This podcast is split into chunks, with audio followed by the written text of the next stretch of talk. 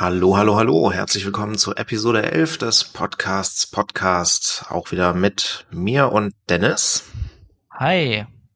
Ja, heute wieder einige interessante Themen. Es war ja echt in den letzten Wochen sehr, sehr, sehr viel los. Wir mussten schon ein paar Sachen streichen, weil es einfach zu viele News gab.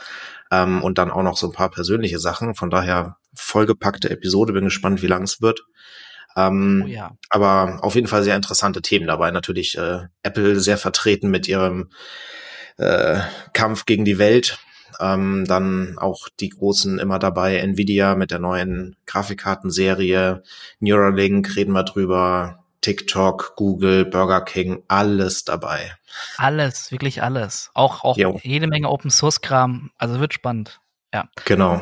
Vielleicht sollte ich mich vorher entschuldigen. Die letzte also diese Ausgabe sollte eigentlich letztes Wochenende kommen. Aber ich habe gestreamt. Also nicht ich, sondern der Verein, in dem ich aktiv bin, hat gestreamt. Und ja, ähm, genau. Das ist also einfach nur, dass ihr Bescheid wisst, warum die Episode jetzt später kommt als sonst. Ne? Also kann immer mal passieren. Vielleicht äh, in Zukunft kündige ich das einfach auf Twitter an oder so. Und dann wisst ihr Bescheid. Also schaut, schaut einfach auf Twitter vorbei. Dann wisst ihr ja. Bescheid, wenn da was ist. Ja. Und ich entschuldige mich am besten auch schon mal im Voraus. Ich äh, versuche nämlich gerade mit diesem RTX Voice aufzunehmen. Ich habe keine Ahnung, ob das eine gute Idee ist oder ob die Audio danach komplett im Arsch ist. Aber wir werden es rausfinden. Das ist auf jeden Fall ein Experiment. Genau, Experiment passt ganz gut. Wir nehmen auch dieses Mal mit dem Sandcaster auf, weil wir mit Studio Link leider so ein paar Hiccups haben. Und wir wissen nicht, ob es jetzt an Studio Link liegt oder eben nicht. Und das werden wir jetzt dann sehen. Äh, ob das mit Zencaster besser ist. Zum Editieren wird weiterhin äh, hier das gute Ultraschall benutzt, aber generell sieht das doch ganz gut aus hier, Zencaster. Jetzt mal auch ein Tool vorgestellt hier, wenn ihr auch einen mhm. Podcast aufnehmen wollt. Wir sind von dem UI begeistert oder zumindest gefällt's uns auf den ersten Blick so. Ja, sogar mit also einem äh, Mute-Knopf. Das finde ich ja, ja, Wahnsinn. Und einem äh, Handrise-Knopf, wenn man was sagen möchte, dass der andere weiß, er kann zum Punkt kommen. Ganz cool eigentlich. Ähm, genau. Äh, fangen, ich würde jetzt sagen, wir fangen mit Thema 1 an. Äh, Karim, mhm. du, hast uns, du hast uns ja im Stream was Cooles vorgestellt. Ja. Ähm, und zwar ein LED-Panel. So äh, ist es. Ähm, ja, ich habe ja schon in den einigen ähm, Episoden davor darüber geredet, dass ich mir hier endlich mal so ein äh, Nanoleaf in günstig machen möchte und das habe ich jetzt endlich in meinem Urlaub geschafft. Ist jetzt fertig geworden und ich muss sagen, es sieht echt mega cool aus. Ich hätte nicht gedacht, dass das so gut funktioniert. Wer genau wissen will, was ich gemacht habe, kann sich gerne nochmal die letzten Episoden anhören. Ich möchte euch nicht nochmal damit langweilen, aber im Endeffekt, ähm, ja, hat alles gut geklappt. Also ich habe halt diesen, diesen Bildschirm auseinandergebaut, habe die LED-Strips reingeklebt und jetzt sieht das aus wie ein ähm, farbenfrohes Display ohne Pixel. Und cool. diese Experience ist, finde ich, total surreal, weil man kennt halt entweder halt ein Licht oder man kennt ähm, indirektes Licht oder eben einen Bildschirm mit Pixeln, aber man kennt nicht diese Kombination und deswegen erwische ich mich dann immer dabei, wie ich auf diese Fläche gucke, wo keine Pixel drauf sind und ich irgendwie versuche Pixel zu sehen, weil es für mich aussieht wie ein Bildschirm. Und Krass es ist, es ist auf jeden Fall sehr, sehr interessant. Also bin total beeindruckt. Ähm, möchte noch erwähnen, äh, die Software, die ich dafür verwendet habe, die ich mir auf den ESP geflasht habe, nennt sich ähm, WLED oder WLED, äh, haben wir auch in den Show Notes verlinkt und ist echt ein super cooles Ding. Das kannst du dir einfach ähm, das Image runterladen, auf deinen ESP oder was auch immer du hast, flashen und musst im Endeffekt nichts mehr machen. Dann steckst du halt an Pin 4, glaube ich, die, äh, den LED-Controller an und das war's. Und alles andere macht er für dich selber. Also der macht dann einen äh, WLAN-Hotspot auf, kannst dich rein verbinden, dann kannst du WLAN konfigurieren, kannst deine LED-Leiste konfigurieren, wie viele LEDs du dran hast, ähm, wie viel Power du geben möchtest, was du für ein Netzteil hast, etc. Ähm, und dann kannst du die, äh, das Ding hat Home Assistant Integration und MQTT und hast du nicht gesehen und überhaupt und ähm, kannst halt alles Mögliche auswählen. Kannst natürlich jede LED einzeln ansteuern, kannst unterschiedliche Szenen konfigurieren und so weiter und so fort. Also es ist Wahnsinn, was das Ding alles kann. Cool. Und halt komplett kostenlos Open Source. Echt mega cool, kann ich jedem empfehlen, der sich selber irgendwas mit LED und äh, Home Automation und sowas zusammenbauen will. Das ist schon ganz nice. Also da habe ich auch zwei, zwei Punkte zu. Zum ersten werde ich mir sowas ähnliches auch bauen. Ähm, aber zuallererst werde ich von, von Ikea gibt es so Vidya heißen die. Das sind so Standleuchten, also die sind so zum Hinstellen mit so Papier drumrum. Und da werde ich aber keine ähm, Lichtlampen reindrehen, sondern da werde ich so um den Stab drumrum quasi so eine ARGB-Strips äh, wickeln und dann einen ESP dran klemmen. Auch mit WLED. Und dann hat man quasi ähm, ja, man kann dann quasi einen Equalizer machen oder ein Spektrum oder irgendwas. Also halt quasi von oben bis unten von dieser Leuchte verschiedene Farben und das sieht halt auch mega geil aus. Einfach quasi hoch, also ein, ein Tower quasi mit, mit verschiedenen Farben. Schaut mhm. euch einfach die, die Vidya an. Dann könnt ihr euch ungefähr vorstellen, wie es aussehen könnte. Und ähm, ja, so ein, so, ein, so ein quadratisches Teil wollte ich mir auch bauen, da werde ich aber noch warten, bis ich dann eben umgezogen bin. Das äh, ist auch mein Thema dann, das kommt dann noch. Ähm, werde ich mehr darüber erzählen, weil dann würde ich mit einem 3D-Drucker und einem weißen Filament würde ich mir dann so so Hexagon oder sowas ausdrucken und dann äh, ganz dünn drucken quasi, dass es durchschimmern kann und dann äh, schauen wir mal, wie ich das mache äh, oder halt ja ansonsten mit so einem Plexiglas, was frosted ist als Distri äh, als Distributionsplatte oder so. Ich will da jetzt keinen äh, alten äh, Monitor verschlachten. Ähm, ja, mal schauen, wie ich das am besten mache. Ja. Ansonsten WLED, cooles Projekt. Ähm, es gibt noch ein Projekt in ähnlicher Richtung, auch mit dem ESP, das nennt sich Tesmotor. Das ist für, ähm, ja, für ein ESP auch, da kann man auch ähm, so RGB-Dinger äh, schalten, aber nicht mit, nicht ARGB, sondern die normalen, die 50-50 heißen die, glaube ich. Wo man dann RG und B als einzelne po äh, Pins hat und dann eben noch, ich glaube, ein W, wenn man warm-weiß hat oder weiß. Also wenn ihr so normale Leuchtstrips habt, ähm, ohne einzeln ansteuerbare RGB LEDs, äh, könnt ihr euch mal äh, das Motor anschauen. Das kann auch auf diese Billo ähm, da geflasht werden, die es in aus China gibt. Also schaut euch das einfach mal an, ist auch ganz interessant. Ich habe einen Lichtschalter mit Testmotor und äh, eben ja ein USB, also einen RGB Controller für meine äh, für, mein, für meine Vitrine. Ja. Gut. Äh, du hast noch ein Thema mitgebracht. Ähm, mhm. Apple und so weiter. Äh, ja, genau. Äh, eine IDE fürs iPad. Das klingt ja erstmal schon relativ interessant. Und zwar ist das eine Python IDE, heißt Pyto, P-Y-T-O und ähm, hat meine Freundin letztens ausprobiert, sich installiert und mal geguckt, was es da so für Beispielanwendungen gibt. Und ich war da echt total geflasht, als ich dann plötzlich gesehen habe, du kannst da einen Webserver auf deinem iPad starten. Dann gehst du in deinem Safari auf Localhost und kannst dann da deinen dein Python Webserver aufrufen. Fand ich total ja. krass. Ähm, und es hört nicht äh, da nicht auf. Also diese IDE hat ähm, Libraries, die dann eben mit nativ iOS-Funktionen äh, reden. Und diese Libraries können dann zum Beispiel auch irgendwelche Sensoren auslesen, also GPS, äh, Tilt-Sensor, aber halt eben auch auf die Kamera und das Mikro zugreifen, kannst du alles Mögliche machen, Gesichtserkennung oder sowas. Ähm, und du kannst sogar Widgets anlegen. Gibt ja jetzt in iOS 14 dann äh, Homescreen-Widgets. Aktuell gibt es sie ja auch schon in der äh, Seitenleiste.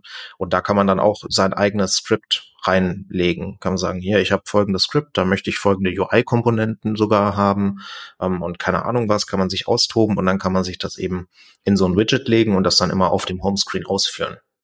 Und das geht natürlich dann auch mit Shortcuts und allem möglichen. Also eine komplette Integration von Python in iOS, so wie man sich das in seinen kühnsten Träumen nicht vorgestellt hat, im Endeffekt. Das ist schon ähm, das ist echt äh, total cool. Also wer ein bisschen Python kann oder da Interesse dran hat, kann sich das auf jeden Fall mal angucken. Die äh, Python IDE finde ich total beeindruckend. Und ich habe mich gefragt, wie das Ding überhaupt im App Store gelandet ist, weil im Endeffekt geht das so gegen jede Policy, die die haben. Also ich habe ja Pythonista mir mal gekauft. Ähm, ja, genau, das ist die Alternative, ja. Die, da kannst du gerne was von erzählen. Die ist nicht günstig, aber mh, mm, die war sehr powerful. Und das habe ich gemacht, weil, was wollte ich machen? Genau, äh, erstens, das Ding kann UIs machen sogar. Man kann Python mhm. UIs machen, man kann richtige kann Spiele da drin bauen. Und ähm, ich wollte eigentlich nur, also es gibt ja diese äh, Automations quasi unter äh, äh iOS seit neuestem. Und die wollte ich quasi erweitern, um noch mehr Funktionen. Äh, Hintergrund war, ich wollte ursprünglich eine, äh, eine Binary von, ähm, von YouTube DL mir runterladen, äh, weil Pythonista kann das da wohl auch halbwegs irgendwie, so habe ich das gelesen. Und dann wollte ich quasi YouTube DL, also ein YouTube Downloader Binary quasi, äh, über Pythonista ausführen und dann halt über, also dass ich quasi einfach einen YouTube-Link ähm, in eine Shortcut äh, äh, übergebe und die Shortcut übergibt es dann an Pythonista. Hat nicht so ganz funktioniert, ich weiß nicht warum. Muss man nochmal genau anschauen. Ich glaube, es lag an der Binary. Ähm, Fakt ist auf jeden Fall, ähm, wegen dem, wegen dem Webserver. Der Webserver, den äh, gibt's, also dass ein Webserver aufgemacht werden kann, gibt's schon länger. Äh, Web läuft über einen Webserver, ne? Was da wird ein WhatsApp Web, also wenn du WhatsApp benutzt. Ach so.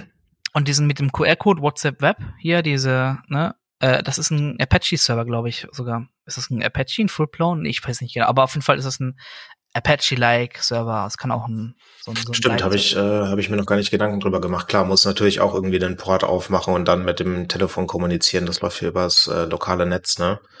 Ja. ja.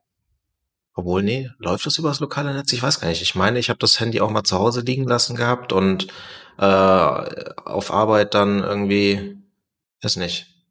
Naja, aber es ist, ein Web, Fall, also es, ist, ähm, es, ist, es ist ein Webserver, der dann quasi, ähm, ich glaube, er macht eine API auf oder irgendwie sowas.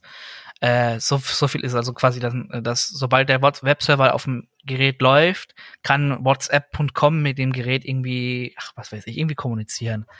Weil die ähm, normalerweise haben die ja nur den normalen äh, hier XMPP, glaube ich, oder was die äh, mhm. benutzen, nur dieses äh, Function Set, Feature Set und viel mehr haben die ja nicht. Ich glaube, die haben da nicht viel mehr drumherum gebaut. Also klar, die haben noch. Ja, ja, klar, die müssen ja auf jeden Fall die Messages vom Gerät runterkriegen, ja. Aber ich weiß halt nicht, ob das jetzt dann über äh, den WhatsApp-Server läuft und der halt einfach dann nur irgendwie so einen TCP-Port aufmacht oder sowas. Aber äh, wegen deinem äh, YouTube-Downloader-Problem. Ähm, das war der Grund, warum sie sich Python genommen hat und nicht Pythonista. Das kann nämlich auch auf die PyPy-Pakete zugreifen. Das heißt, das hat diesen ah. Paketmanager gleich integriert. Von daher, das könntest du mal gucken, ob du das damit hinkriegst. Das hat genau, ja ich wollte nämlich genau, ich wollte über, drin und so. Über PyPy wollte ich das äh, YouTube DL laden. Ich glaube, das gab es nämlich bei PyPy. Ja. Genau, also das sollte theoretisch funktionieren. Ähm, kannst auch drei Tage kostenlos testen und dann kostet irgendwie, ähm, ja gut, wenn du PyPy brauchst, glaube ich auch 10 Euro äh, einmalig, glaube ich. Ich auch. Es gibt, es gibt auch noch ein, ähm, vielleicht da auch noch mit den Sensoren auslesen. Da gibt es von der, von irgendeiner Uni, gibt's auch eine iOS-App. Ach, wie heißt das denn nochmal? Irgendein, irgendein Physik-Baukasten gedöt. Ich verlinke das auch nochmal. Die Kollegen von MinCorrect äh, äh, benutzen das öfter mal für, für ihre Experimente. Und das ist halt für Schulen super gut und auch für, für in der Uni eben. Da kannst du auch auf jegliche Sensoren zugreifen und die loggen und so. Weil so ein Gerät, so ein, so ein Smartphone hat ja richtig viele Sensoren und die kannst du eigentlich für so Hobby-Experimente super gut benutzen. Ne? Also die hatten ja. in, in, in der vorletzten Ausgabe hatten die ein Experiment drin, wo der Kühlschrankdruck gemessen wurde. Das heißt, man hat das Gerät in den Kühlschrank gelegt und hat geguckt, wie sich der Druck verändert mit so einem Graphen, weil da, gang, da ging es halt darum, warum der Kühlschrank nicht äh, sofort wieder aufgemacht werden kann, wenn man ihn eben zugemacht hat. Da gibt's ja Kühlschränke, wenn du die aufmachst und zumachst mhm. und wieder aufmachen willst, dann klemmt das. Und ähm, das hat was mit dem Druck zu tun, so viel. Schaut euch die, hört euch die Episode an. Genau, das haben die mit auch mit so einer Python-App realisiert. Ähm, ja, ja, aber ich dachte echt auch, dass es die App nur auf, auf Android gibt, aber nee, die gibt's auch auf iOS. Cool eigentlich, das. Also eigentlich ist Apple da so offen geworden, aber eigentlich auch nicht. Das ist auch ein Thema bald, also gleich. Ja, ich glaube, da werden wir auch noch groß drüber reden. Ich denke auch, dass wenn die ein Update einreichen, es gut sein kann, dass die gekickt werden in Zukunft. Mm, solange du den nicht an die, an die Kohle willst, glaube ich nicht. Ja, das kann natürlich sein, ja. Gut.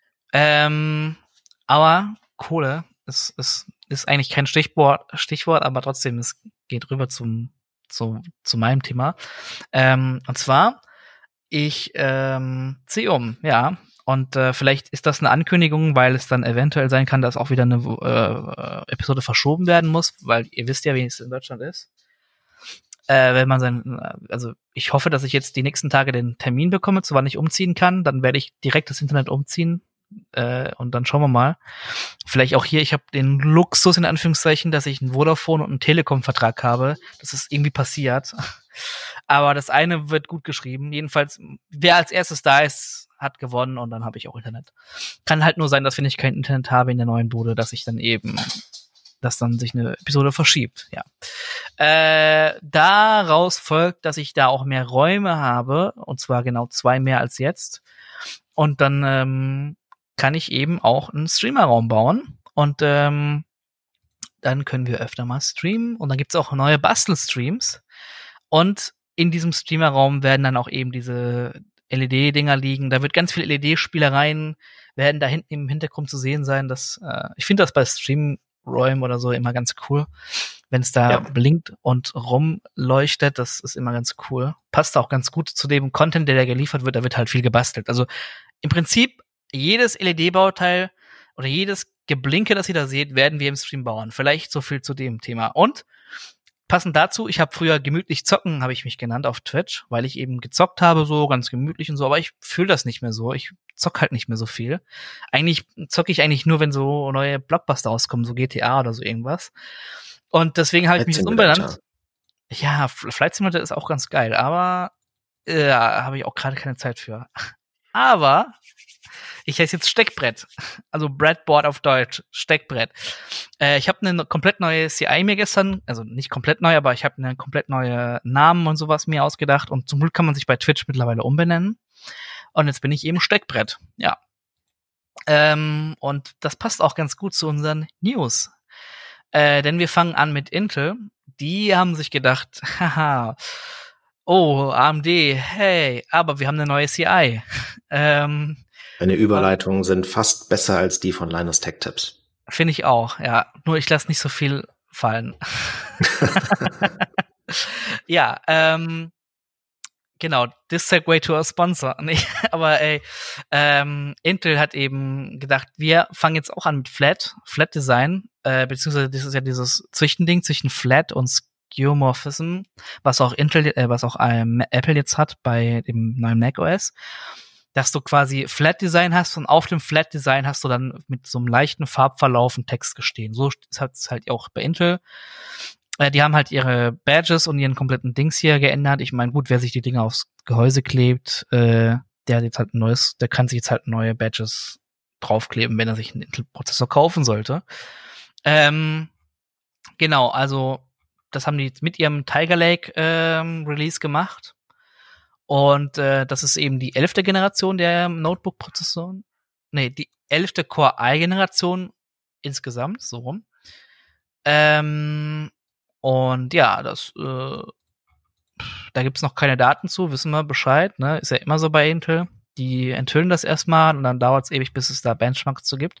Sobald es Benchmarks gibt, werde ich danach berichten. Ähm, ja, Aber wir können uns vorstellen, wie die aussehen werden ja, drei Core i7 Modelle, zwei i5 Modelle und nochmal zwei i3 Modelle. Die, denke ich mal, das ist so, also von i3 bis i5, das wird so im Bereich der Notebooks von einfacher Einsteiger-Notebook bis zu so Mittelklasse-Gaming-Notebook ungefähr. Und die i7-Modelle werden dann, ich denke mal, so das günstigste i7-Modell, das ist der 1160G7.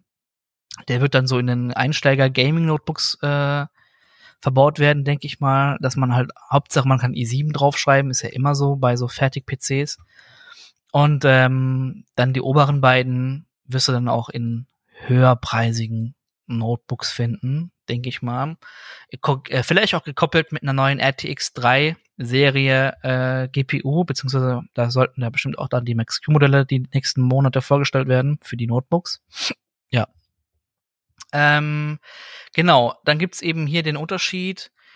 Ähm, es gibt keine TDP-Angaben mehr, sondern nur noch TDP-Fenster. Ähm, und das ist entsprechend, also in der Typennummer, da habe ich ja eben vorgelesen, also 85G7 oder so weiter.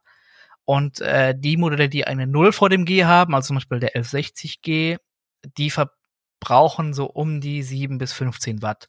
Und die mit einer 5 davor 12 bis 28 Watt. Also nicht mehr genaue TDP-Angaben quasi. Äh, also der L85, der hat ja die 5 vor dem G, der braucht 12 bis 28 Watt oder kann sich die erlauben und der mit dem 0, der 1160 eben 0, äh, 7 bis 15 Watt.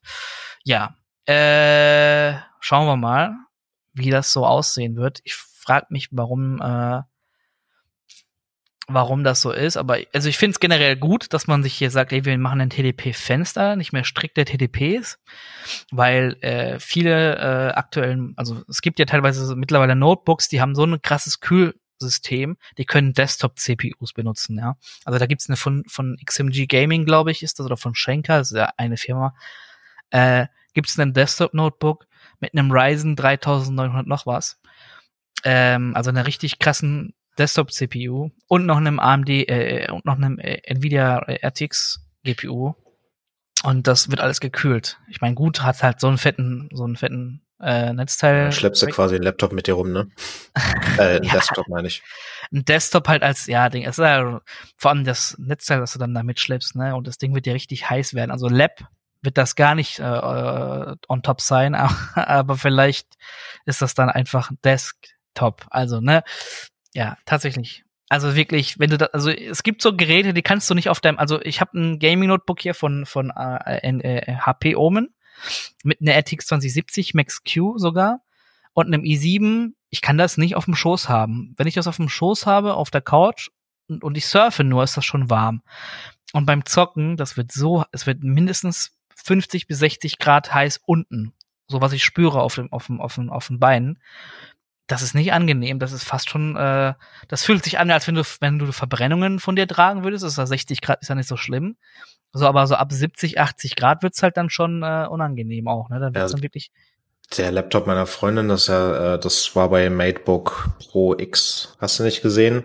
Das hat ja auch so eine Nvidia-Karte drin, also halt die, äh, ich meine, das ist halt auch sehr dünn und alles, von daher erwartet man nicht viel, aber wenn die halt damit anfängt zu zocken, dann kann sie das zwei Minuten machen und dann ist das Ding so heiß, dass du die Tastatur nicht mehr anfassen kannst. Ja, herzlichen Glückwunsch. Aber, aber zockt ihr damit Minecraft, ja? Oder? Ähm, mit der Nvidia GPU nicht, weil geht nicht, wird zu heiß, muss äh, die Intel nehmen. Also. Aber cool. geht, ja, naja. Ja, Minecraft geht noch. Okay. Naja, das ist nicht so schlimm bei dem. Das ist ja auch ein dickes Gaming-Notebook ne, von HP. Und ich habe da jetzt auch, also, das war halt, ja, äh, tatsächlich wollte ich das ursprünglich nur als Hauptnotebook benutzen, bis ich gemerkt habe, die Lautsprecher sind kacke und es ist aus Plastik und habe dann doch ein MacBook genommen. Und dann äh, hatte ich so viel an dem Ding schon umgebaut, dass ich es nicht mehr zurückgeben wollte auch. Ja. Äh, das ist übrigens ein gutes Thema hier von wegen äh, heiß und so. Äh, ich weiß nicht, kannst du dich noch an mein Netbook erinnern, das ich hatte damals vor zehn Jahren? Ähm, oh, ich glaube nicht. Ich hatte mal ein Netbook von Dell und äh, das wurde so heiß, das war locker 70 Grad heiß. Das äh, hatte nämlich keinen richtigen Kühler drin. Das wurde nämlich passiv gekühlt mit so einem Atom-Teil. Und das habe ich so lange reklamiert, weil da hat sich auch irgendwann der no das hat sich alles so, ja, das war nicht geil. Jedenfalls, ich habe das so lange reklamiert, bis sie mir die Kohle zurücküberwiesen haben und dann habe ich mir von dem Geld meinen ersten ThinkPad SL510 gekauft. Ja, das war das gleiche quasi, was du auch hattest damals. Ja. Ähm, ja, dass ich auch ein ThinkPad endlich habe. Weil es ist ja auch so ein Einsteiger-ThinkPad gewesen und so. Ich finde das voll cool damals. Ja, für das gleiche ja. Geld quasi, wo du so ein kleines Popel-Notebook bekommen hast, habe ich dann so ein ThinkPad gehabt. Ja. Gut, ähm, kommen wir zu Nvidia, äh, wo wir gerade bei dem Thema sind. Ja, äh, wer sich jetzt in den letzten Wochen eine RTX 2080 Ti gekauft hat, tut mir leid. Äh, Nvidia muss man sagen, ähm, hat sich gedacht, ey, wir haben vielleicht beim letzten Release mit den Preisen so ein bisschen übertrieben äh, und haben das entsprechend dieses Mal nicht so krass gemacht, finde ich. Ähm, aber fangen wir erstmal an. Nvidia hat die, am Dienstag war das, äh, drei neue Grafikkarten vorgestellt. Und äh, ich glaube, Paper Lounge mäßig sind sogar vier neue Grafikkarten. Und zwar gibt's einmal die GeForce RTX 3070, dann die 3080 und die 3090 diesmal, die die Titan ersetzt und auch die TI-Modelle, denke ich mal. Weiß man noch nicht so genau. Ähm, zwischen der 80 und der 70 äh, gibt es aber jetzt noch die RTX 3070 Ti. Das wurde, glaube ich, von Lenovo war das, inoffiziell bestätigt. Die haben nämlich irgendwie was angekündigt, dass sie einen Fertig-PC äh, auf den Markt bringen mit einem RTX 3070 Ti äh, GPU und haben dann gemerkt, oh, das wurde ja noch gar nicht angekündigt, dass es auch eine 3070 Ti gibt. Also ja. Und die wird sich so irgendwo dazwischen halt platzieren. Aber fangen wir erstmal an.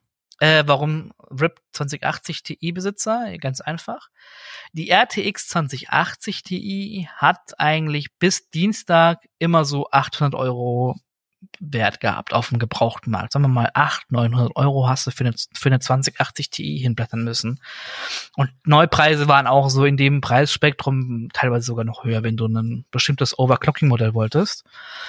Äh, das hat sich jetzt geändert, denn die 3070 Ti GeForce RTX 3070 Ti, die kommt mit 20 Shader äh, T-Flops, 40 RT T-Flops und 108, äh, 163 Tensor T-Flops. Äh, kann also einiges, hat 8 GB GDDR6 RAM drin und kostet nur 499 Dollar. Äh, und ist damit schneller als die 2080 Ti. Kostet also mh, hm, 300 Dollar weniger wenn wir jetzt vom Gebrauchtpreis ausgehen sogar, kostet so 300, 400 Euro äh, Dollar weniger als die 2080 Ti, kann mehr. Gut, hätte man ja nicht wissen können, dass das so krass wird, der Sprung. Aber es wird noch krasser. Ähm, dann dachte sich nämlich äh, Nvidia so, ey, komm, lass uns mal das Ganze noch ein bisschen krasser machen. Und dann gibt's eben die 3080. Das ist das neue Flaggschiff. Das hat die doppelte Performance der 2080. Ähm, das heißt 30 Shader T-Flops, 58 RT T-Flops und 238 äh, Tensor T-Flops.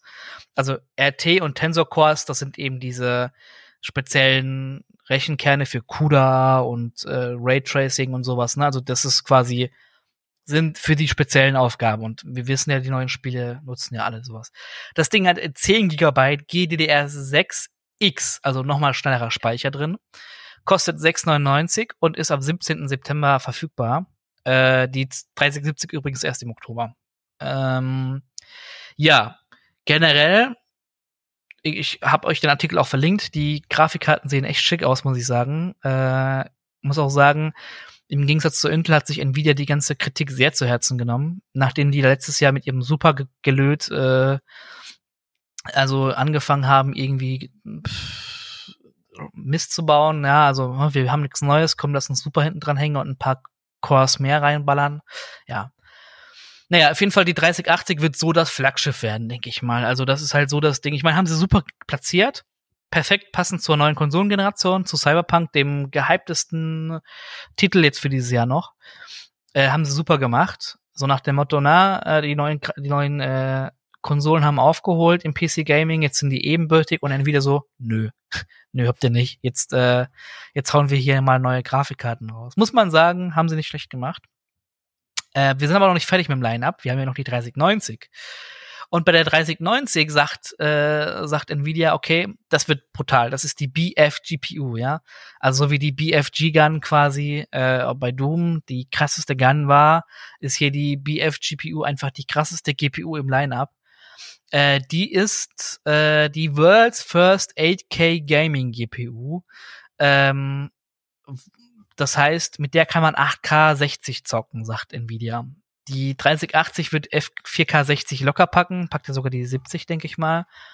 Nur, dass ihr da ungefähr so einen Anhaltspunkt habt. Das heißt, im Prinzip, ganz ehrlich, für die meisten Leute wird die 3070 erstmal reichen. Nur, dass ihr das so im Kopf habt. So, 3090 BF-GPU, High-End, krasseste, was es gibt. 8K60 ist der Ding von Nvidia. 36 Shader T-Flops, 69 RT T-Flops, 285 Tensor T-Flops. Also das ist wirklich, ja, und, 24, und 24 Gigabyte GDDR6X auch, ja. Fängt bei 1500 Euro an. 1500 Dollar. Ja, Schnapper. Also wenn du so ein High-End PC baust, ist ein also 1499 war auch der Startpreis von der 2080 Ti, die unverbindliche Preisempfehlung. Schauen wir mal, wie es da noch wird. Ja, also ähm, da muss ich sagen, bin ich schon echt mega überrascht, dass jetzt plötzlich ähm, es vorangeht. Irgendwie jahrelang, fast schon jahrzehntelang immer nur so PC-Hardware so vor sich hergedümpelt, lalala, passt schon irgendwie. Ich meine, meine Hardware hier ist auch irgendwie fünf Jahre alt und ich kann damit noch neue Titel relativ gut spielen. Natürlich, ja, klar, irgendwo ist dann Schluss, aber es hat sich nie wirklich viel getan. Und jetzt dann plötzlich haut AMD da einen Knaller nach dem anderen raus und Nvidia jetzt. Also das ist schon echt heftig. Da lohnt sich tatsächlich dann vielleicht mal wirklich seinen Gaming-Rig zu updaten. Wann hast du eigentlich das letzte Mal deinen Rig abgedatet? Ja, im Sommer. Aber ich bin zufrieden. Ich habe ja die RTX 2070 Super und äh, ich bin da relativ zufrieden mit der. Ich habe hier einen 144 Hertz äh, 1440p Monitor, kann eigentlich alles relativ gut zocken und sagen wir mal so, bevor ich die Grafikkarte updaten würde, würde ich den Prozessor updaten. Der ist halt noch ein i5 9000er drin und der ist eher so der Bottleneck. Ne? Ja. Äh, ich habe noch was vergessen. Die, die 3090 ähm, kann RTX On mit DLSS 8K, das ist ja dieses Scaling-Gelöt. Äh, 8K HDR Shadowplay, auch ganz interessant, und halt AV1 decoden und HDMI 2.1 eben wegen 8K. Also das Ding ist wirklich für 8K gedacht, hat, ein, hat Codex neu eingebaut, ist wirklich für 8K gemacht, wo ich sagen muss, okay, die 3090 ist wirklich ne, äh, für Enthusiasten gedacht, ja, also die wirklich ähm, ähm, auch wirklich das Neueste vom Neuesten haben und die auch schon das Geld zusammen haben für nicht nur die Karte, sondern auch für einen 8K Gaming Monitor. Ne? Also da muss man ja sagen, es gibt ja jetzt gerade so die ersten 4K äh, die über 60 äh, FPS anzeigen können, also die auch mal ein paar mehr Hertz haben, weil ganz ehrlich, also 1440p ist so der Go-To-Standard im, im, beim Gaming quasi. Und ich will behaupten, die meisten haben sogar nur einen 1080p Monitor zu Hause stehen. Ähm, ich glaube, da sind wir eher im Moment bei den Monitoren am Bottleneck irgendwo. Aber ja, es ist doch schon ganz cool zu sehen, dass da die Grafikkarten gut aufgeholt haben. Und ich würde sagen, da haben wir jetzt, oder da hat sich auch ähm, äh, Nvidia für die nächsten Jahre ein bisschen Puffer gelassen. Das heißt, die können da nächstes Jahr eine ganz entspannte 3070 Super 2080 Super oder 3080 Super so rum und eine 3090 Ti raushauen und müssen keine Angst haben, dass da irgendwie die Konkurrenz nochmal näher kommt. Denn ich glaube, das war der Grund. AMD ist ja auch, hat der ATI auch äh, vor Jahren mal gekauft. Also AMD macht ja nicht nur CPUs, sondern auch GPUs. Und äh, AMD hat da halt bei den GPUs gut aufgeholt, würde ich sagen äh, die sind da halt äh, in der letzten Iteration sind sie wohl mit ihrem Topmodell an die 2070 gekommen oder so und ähm, hatten halt nur kein Raytracing und die neue Generation, die eben auch in den äh, Spielekonsolen drin steckt, die hätte halt dann auch mit Raytracing und sowas äh, äh, ist dann wohl ausgestattet. Und ja, da hat sich äh, Nvidia wohl Angst gehabt, hat da wohl Nvidia Angst gehabt, dass sie da halt äh, vom Thron gestoßen werden von ähm, AMD, die haben es ja bei Intel wohl gesehen und so, ah, wir wollen nicht wie Intel enden. Hey, hier sind die krassesten Dinger, die wir gerade entwickelt haben und haben da wohl die letzten Jahre ordentlich dran gearbeitet. Ja, ich, mein, ich finde, da sieht man auch gut, was äh, Konkurrenz macht. Ne? Äh, Wenn es keine wirkliche Konkurrenz gibt, dann dümpeln die halt vor sich hin, äh, erhöhen die Preise mal ordentlich, äh, geben die halt irgendwie noch irgendwie kleine Neuigkeiten dazu, dass du es halt gerade noch irgendwie so rechtfertigen kannst und sobald dann Konkurrent kommt, dann wird tatsächlich mal wieder das R&D-Department angeschaltet und plötzlich geht's. Ähm, man muss quasi auch sagen, für die, für die Karten benötigt, um die Karten in der vollen Leistung benutzen zu können, benötigt man einen AMD-Prozessor. Zum jetzigen Zeitpunkt. Denn PCI Express, PCI Express 4.0 ist Pflicht. Und ich meine, Intel hat noch keine PCI Express 4.0 Plattform. Äh, das wird wahrscheinlich mit dem nächsten Release kommen, aber wenn ihr PC Express 4.0 äh, ausreizen, also die, die Grafikkarten ausreizen wollt mit dem vollen Band, mit der vollen Bandbreite, ich glaube für die 3090 mindestens brauchst du auf jeden Fall die 4.0er Bandbreite. Ja, definitiv. Dann wirst du der neue, ein neues äh, Motherboard brauchen, wenn du bei Intel bist. Dann wirst du dir einen äh, AMD kaufen müssen und ein neues äh, Netzteil, denn die haben so einen komischen 8-Pin-Connector da gemacht. Ich weiß nicht, ob, du, ob ihr den schon gesehen habt oder ob du den schon gesehen hast. Ähm, das ist auch alles im, sieht man halt die Karten in den, in den verlinkten Artikel. Ähm, ja, ist so ein, ist so ein äh, ja, neues Ding. Die ziehen äh, auf jeden Fall mehr Power, ne? Genau, man muss halt sagen, also die Karten, die Referenzkarten, die haben den normalen 8-Pin-Connector, aber es gibt, also den 12-Punkt-Connector, den 12-Pin-Connector gibt es jetzt nicht auf den Karten, aber zum Beispiel auf den äh, Herstellerkarten, also von dann, keine Ahnung, wie die alle heißen, XFX und Gigabyte, Asus und so weiter. Ne, XFX macht ja AMD, genau. Also, ja. So, vielleicht noch zum Preis. Warum ist der Preis so niedrig geworden? Ähm, also äh, Nvidia hatte jahrelang Probleme damit, oder seit die letzten zwei Jahre Probleme damit, diese RTX äh, diese Tensor Cores und RT Cores äh, bauen zu können auf ihren auf ihren Chips oder generell diese GPUs äh, in diesem geringen kleinen Verfahren bei TSMC und die sind jetzt rübergewechselt zu Samsung. Das ist auch ganz lustig irgendwie, dass die bei Samsung jetzt fertigen lassen und äh, Samsung fertigt im 8 Nanometer Prozess, zumindest 3080, 3090, also die GA102 äh, GPUs und ähm, ja, die werden jetzt 8 Nanometer bei Samsung hergestellt und Samsung sagt da, wir können da ordentlich was vom Band rollen lassen. Also da gibt es keine Probleme. Ja, schauen wir mal, äh, wie gut die Versorgung da sein wird. Und ich denke, die 3070, also Startpreis hier 499, das wird ganz schnell droppen auf 300 oder 350 oder so. Und da freue ich mich schon drauf. Dann kann sich wirklich jeder eigentlich einen starken Gaming-PC bauen. Äh, ja, und vor allem, man muss sich ja noch nicht mal die äh, 30er-Reihe oder die 3000er-Reihe reinhauen. Man kann ja auch einfach warten, bis halt die äh, 20er günstiger werden. Ich meine, die können ja dann auf jeden Fall nicht ihren Preis halten. Also ganz ehrlich, wenn ihr so einen so einen einfachen Gaming-PC bauen wollt, könnt ihr jetzt dann auch warten und euch eine 1080 kaufen oder 1080 Ti oder eine 2070 oder 2080, die jetzt im Preis ja, fallen wird. Von der 1080 würde ich, glaube ich, abraten. Ich glaube, das mit Raytracing möchte man schon haben. Wenn man es haben möchte, ja. Wenn ihr halt einen einfachen Gaming-PC haben wollt, ist die 1080 immer noch stark, würde ich sagen. Aber ja, klar, mit Raytracing dann die 20er-Serie. Mal schauen. Ähm, ja, jetzt haben wir hier so viel geredet. Jetzt gibt es hier noch ein neues Thema und zwar ähm, Neuralink. Mhm. Da bin ich gespannt. Ja. Jo, äh, wer nicht weiß, was Neuralink ist, das ist so eine komische Firma. Da ist auch dieser komische Elon Musk drin. Ähm, und die spezialisieren sich auf ein Interface zwischen Mensch und Maschine. So cybermäßig machen sie im Endeffekt Dinge, die man sich in den Kopf stecken kann, um dann mit Computern zu sprechen. Und da hat jetzt, haben sie jetzt äh, letztens eine Pressekonferenz äh, gemacht mit äh, Elon Musk, der das Ganze vorgestellt hat. Kann immer noch nicht präsentieren, sollte es immer noch sein lassen. Aber er hat gesagt, hier, wir haben jetzt hier ein Fitbit für euer Gehirn. Ganz klasse, ist äh, ungefähr so groß wie eine Münze. Kann man sich dann ähm, beim Arzt äh, ein Loch in den Kopf schneiden lassen, dann steckt man diese Münze rein ähm, mit so einem Roboter, den sie da vorgestellt haben, der dann äh, 1024 kleine Pins in das Gehirn steckt, ähm, also relativ lokal. Ähm, und diese Pins sind dann im Endeffekt die Sensoren, die dann mit diesem Chip kommunizieren und die Signale des Gehirns empfangen, aber auch senden können. Das heißt, wenn man sich dann diesen, äh, ja, diese Münze in den Kopf gesetzt hat, ähm, kann man diese äh, Bereiche seines Gehirns auslesen lassen, wo halt eben dieser Sensor reinplatziert wurde. Und präsentiert haben sie das mit Schweinen. Haben sie ein Schwein gezeigt, das hat halt eben dieses Ding im Kopf gehabt, sah ganz normal aus, hat man nicht gesehen, hat auch noch gelebt und geoinkt.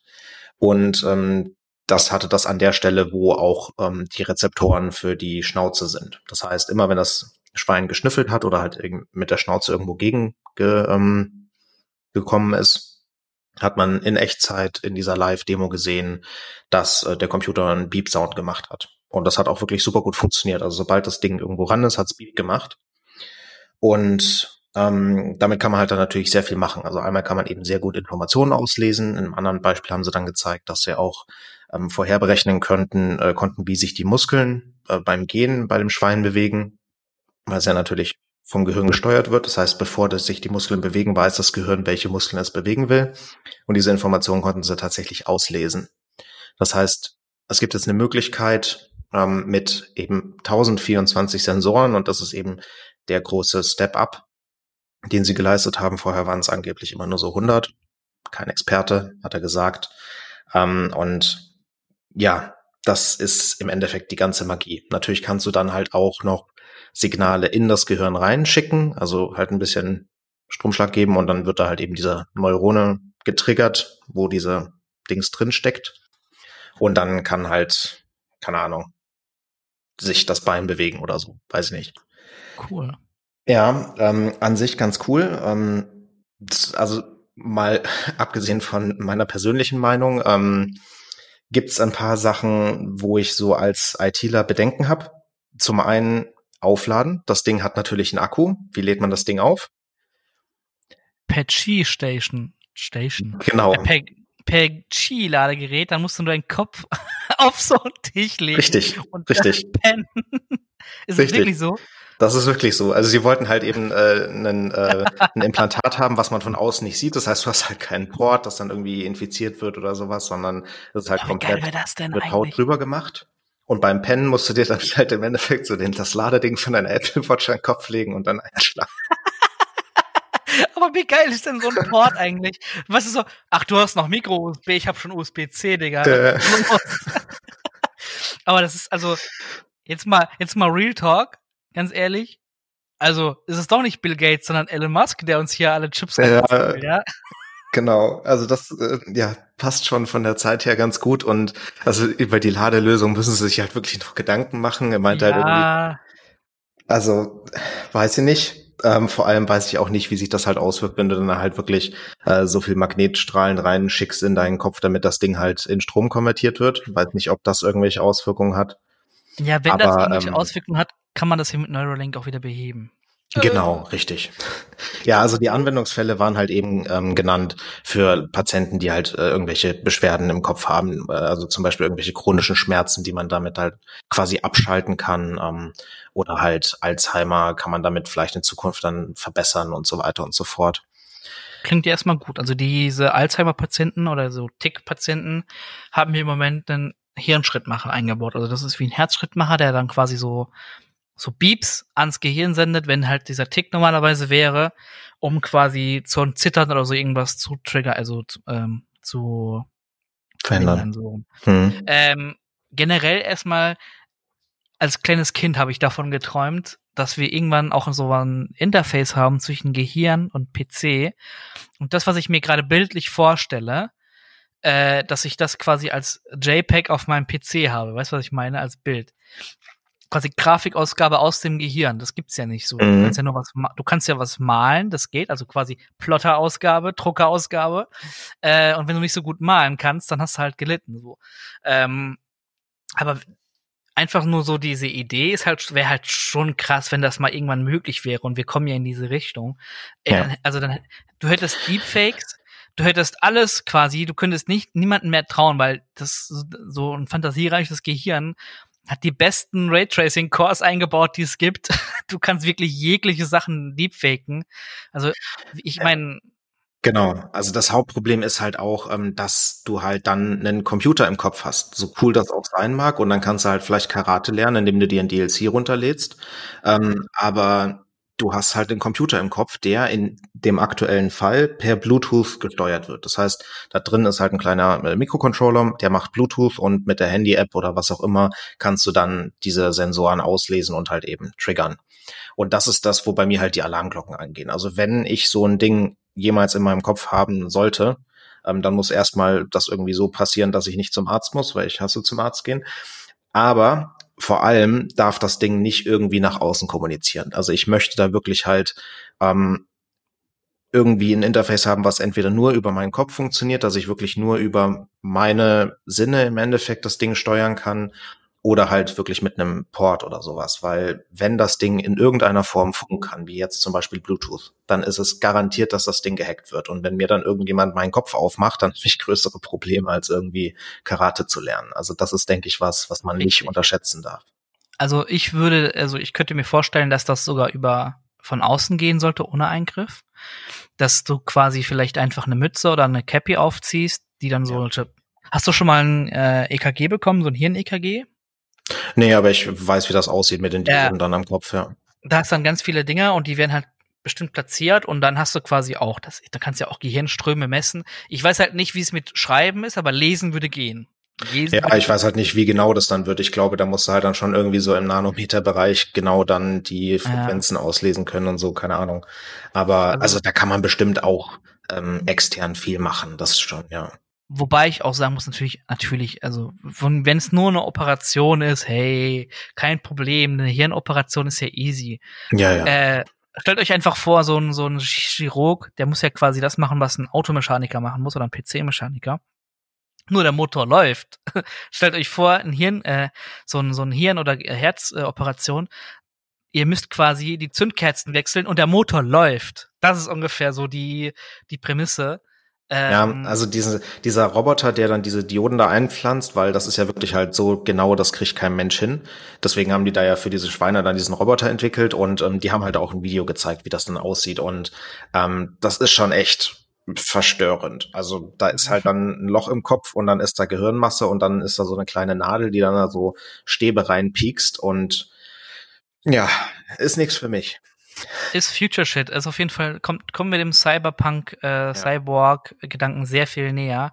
Allerdings. Ähm, es gibt ja auch Leute, die sich freiwillig äh, RFID-Chips in die Haut pflanzen lassen. Und ja, also da wird jeder Verschwörungstheoretiker jetzt wahrscheinlich sich einen neuen Tee kochen und da mal loslegen, Verschwörungstheorien reinzuhauen in Fortschein und wo das alles landet immer. Ja, ähm, ich finde die Technik spannend auf jeden Fall. Mal schauen. Ja. Aber, aber dass wir noch Bluetooth benutzen, ey, im Jahr 2020, ist wirklich so hochentwickelte Spezies, ja, immer äh, krasseste Technik. Ja, wir bauen Chips in Hirne ein und dann so, ja, und der kommuniziert mit Bluetooth. also ist wirklich, dass wir uns da nicht da einen neuen Standard für ausgedacht haben. Ich meine, es gibt ja, ja so viele neue, neue Funkstandards wie LoRa und keine Ahnung was. Und dann haben wir da Bluetooth eingebaut. Naja, gut. Ja, ich glaube, das war jetzt auch nicht die Priorität bei deren Projekt. Und ich glaube auch nicht, dass die das Ding, äh, zumindest hoffe ich nicht, dass sie das Ding äh, in irgendwelche Menschen reinstecken. Ich habe mich schon, mich schon gefragt, ob Elon Musk das gemacht hat. Könnte ich mir bei dem ehrlich gesagt zutrauen. Mhm. Ähm, aber ja, also ich glaube, das ist mehr so ein Ding halt zum Testen. Ne? Also ich hoffe, dass das ein bisschen besser gemacht wird, genau, wenn es dann wirklich ans Eingemachte geht. Mal schauen. Ich weiß jetzt nicht, wie weit das Projekt ist auf einer Skala. Wir kennen ja die Tesla-Zeitleiste. Da hat er ja auch den, diese Lotus-Dings, diesen Lotus umgebaut. Ja, wo du über Tesla-Zeitleiste redest, ganz kurz. Die Präsentation, ich habe mir hier live angeguckt. Die war halt mhm. angekündigt für, keine Ahnung, ein Uhr oder so. Ähm, und dann kam da halt nix und dann hat man halt gewartet und nach einer Viertelstunde wurde dann so Twitter ein bisschen lauter, so von wegen, ja, was denn da los? Und nach 20 Minuten oder so kam dann halt Elon Musk an und hat gesagt, ja, äh, geht gleich los, lol. Ähm, und äh, dann irgendwie so um halb ging's dann los, also halbe Stunde Verspätung locker. Ähm, da sieht man dann auch schön so die, die Elon-Zeit. Also das äh, ist sogar auf so einer kleinen Scale wie ähm, Beating-Zeit. Ja, gut, der hat da halt noch einen, äh, einen Joint geraucht oder so. Ja, muss halt. die ne? Zeit verloren, ne? Nee, also, ne, sieht man ja ganz gut auch bei, bei, bei Tesla, wie das anfing, ne? Und das, ich finde, das war auch schon ein großer Schritt von diesem Tesla, den sie da zu, mit Hand zusammengespackst haben aus einer alten Lotus mit Notebook-Akkus. Und ich finde, der Model, das Model S ist immer noch strong. Wirklich, das ist das bestverarbeitetste, was Tesla jemals auf den Markt gebracht hat. Ich weiß nicht, wie sie das gemacht haben, aber wenn du dir Model 3 und Y anschaust, so katastrophale Verarbeitung und ja. Ja. Aber ja, auf jeden also Fall noch Luft nach oben. Schauen wir mal, wie das aussieht bei den Chips. Äh, und da wird auch wahrscheinlich, werden auch ganz viele andere Hersteller nachziehen. Ich lasse mir ja den von Gates dann jetzt auch einpflanzen. Ne? Äh, ja, den, den, den, der würde ich nicht in meinen Kopf lassen. Ich würde da den von Apple nehmen, den iChip. Und, oder den von Jeff Bezos, mal gucken. nee, Quatsch. Also ich lasse da auch erstmal nichts einpflanzen, ist ja nur Spaß. Äh, und äh, ja, also wenn ihr wirklich, übrigens, wenn ihr wirklich auch nur an irgendeine dieser Verschwörungstheorien glauben solltet, äh, gut, dann werdet ihr mir jetzt auch nicht glauben, dass ich euch sage, wir sind noch nicht so weit. Bitte Chips unter der Haut, wir sind noch nicht so weit. Glaubt ja, außer halt RFID-Chips, ne? Aber das ist ja im ja, Endeffekt halt nur ein USB-Stick, den du unter der Haut hast. Ja, und auch noch mit paar Kilobytes. Also, ganz ehrlich, macht euch keine Sorgen. Vielleicht so viel. Wenn es das geben würde, würde es groß angepriesen werden, weil wir müssen, das muss nicht vertuscht werden. Da muss auch, da gibt's auch keine Verschwörung drum. Solche Chips, die sind, die würde jeder Nerd, jeder, der Technik ein bisschen geil findet, würde die lieben. So, zumindest so ein bisschen. Also auf jeden Fall, die würden groß angepriesen werden. Die würden euch nicht heimlich eingepflanzt werden. Vielleicht mal so zu dem Thema. Also, ja. Ähm, ja, würde ich jetzt mal so sagen. Aber wir kommen, ja. wir kommen, wir kommen zu Apple. Die werden sowas bestimmt nicht machen. Aber Apple ist, ist trotzdem nicht, nicht der Good Guy gewesen. So, äh, zumindest im Internet. Aber warum, wieso es da verschiedene Ansichten gibt, das wird euch der Karim jetzt erklären. Ja, äh, man hat es ja wahrscheinlich schon mitbekommen, wenn man nicht unter einem Stein lebt. Äh, Apple macht irgendwie gerade viele Dinge mit vielen äh, Firmen und scheint in jedes Fettnäpfchen zu treten, in das man so eintreten kann. Wir haben ja letztens schon berichtet über den ähm, Kampf mit Epic und Fortnite. Und da scheint Apple ja ähm, Gut, ich meine, das hat natürlich Epic provoziert und Apple hat natürlich dann so reagiert, wie sie reagieren müssen. Aber das Ganze hat ja irgendwie System. Und gibt, ist jetzt in den letzten drei Wochen so viel Neues dazugekommen. So ein paar Sachen habe ich mal rausgesucht. Zum einen ähm, ist WordPress jetzt auch aus dem Store geflogen mit der Begründung, dass ja In-App-Purchases nicht möglich sind und man da Services kaufen kann. Ist äh, in dem Fall ein bisschen schwierig, weil WordPress an sich ja ein Open Source Projekt ist, mit äh, dem man Websites machen kann, also ein Content Management System. Und die App ermöglicht es eben, diese Websites dann zu verwalten. Jetzt hat WordPress aber halt auch noch eine kommerzielle Seite, nämlich WordPress.com. Da kann man das Ganze dann als Service buchen und darüber kann man dann eben so bezahlte Pakete mit Domain und so weiter kaufen. Ähm, das heißt, es ist keine Leistung, die wirklich am Smartphone erbracht wird. Das Einzige, was man am Smartphone machen kann, ist dieses Ding managen ähm, und halt eben auch nur dann mit diesem Bezahlservice, also mit WordPress.com und nicht mit der Open Source Variante. Trotzdem hat Apple gesagt, nee, nee, nee, nee, nee, geht nicht und äh, ihr fliegt jetzt raus, bis ihr nicht In-App Purchases einbaut.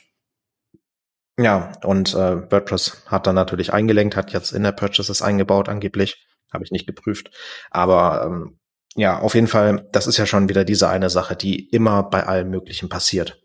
Zum Beispiel eben auch, warum Fortnite hier rausgeflogen ist, weil die ja eben auch äh, versucht haben, diese Inner Purchases und die damit verbundenen 30 Prozent, die an Apple gehen, ähm, ja, zu umgehen. Und da ist Apple anscheinend sehr aggressiv in letzter Zeit und sperrt da jeden raus, was nur geht. Aber nicht nur das ist passiert, sondern auch äh, in iOS 14 kommt ja jetzt dieses Anti-Ad-Tracking. Um, ähm, das mhm. heißt, es gibt ja so eine Tracking-ID, die dann pro Gerät immer eindeutig ist. Und damit kann dann eben Facebook und Co. Äh, den Nutzer tracken, auch über unterschiedliche Apps. Das heißt, wenn du halt äh, dich im Browser halt eingeloggt hast ähm, und auf Facebook gehst, dann wird das halt zugeordnet und dann meldest du dich in einer App an und dann hast du das zugeordnet und dann hast du eine andere App, die halt auch Facebook verwendest, da meldest du dich aber nicht an und trotzdem kann es zugeordnet werden über diese ID.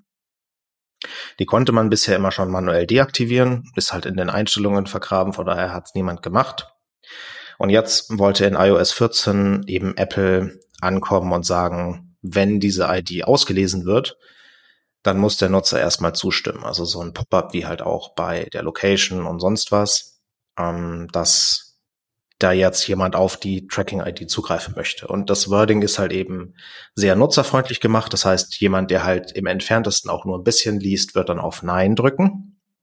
Und man kann sich vorstellen, dass das Facebook nicht gefallen hat. Dementsprechend haben sie dann auch ähm, ja einen Brief veröffentlicht, in dem sie geschrieben haben, ja, das geht so nicht und alles scheiße und äh, wir werden hier alle sterben. Und deswegen hat Apple dann auch tatsächlich gesagt, gut, dann halt nicht. Und jetzt verschieben sie dieses Feature angeblich auf Anfang kommenden Jahres. Ähm, und das wird jetzt mit iOS 14 nicht kommen. Das heißt, man wird weiterhin getrackt werden können, es sei denn, man deaktiviert es halt eben manuell. Ähm, aber das muss ich sagen, finde ich echt schade, dass sie da gesagt haben, äh, geben wir klein bei. Begründung war, die Entwickler benötigen mehr Zeit, um die Änderungen zu adaptieren. Ähm, ja, fand ich schade. Ja, aber das ist noch nicht alles. Ähm, Fortnite ist natürlich auch weitergegangen. Das ist ja jetzt auch wieder drei Wochen her, dass da was passiert ist. Und damals haben sie ja angekündigt, Fortnite aus dem Store zu entfernen und das da auch rauszulassen, wenn Epic nicht ähm, ja wieder diese äh, In-App-Käufe aktiviert und die eigenen Änderungen rückgängig macht. Epic hat gesagt, nö, hat geklagt äh, im Eilverfahren, hat auch verloren. Das heißt, ähm, Apple hat das Recht, Fortnite aus dem Store zu entfernen, weil sie ja gegen die App Store-Regeln äh, verstoßen haben. Und dementsprechend ist das Ding jetzt weg. Allerdings äh, nicht alles. Es war ja erstmal im Gespräch, dass sie auch die Unreal Engine und sowas aus dem Store schmeißen wollten, wobei ich da ehrlich gesagt nicht ganz weiß, wie das funktioniert, weil das ist ja eine Library, aber egal.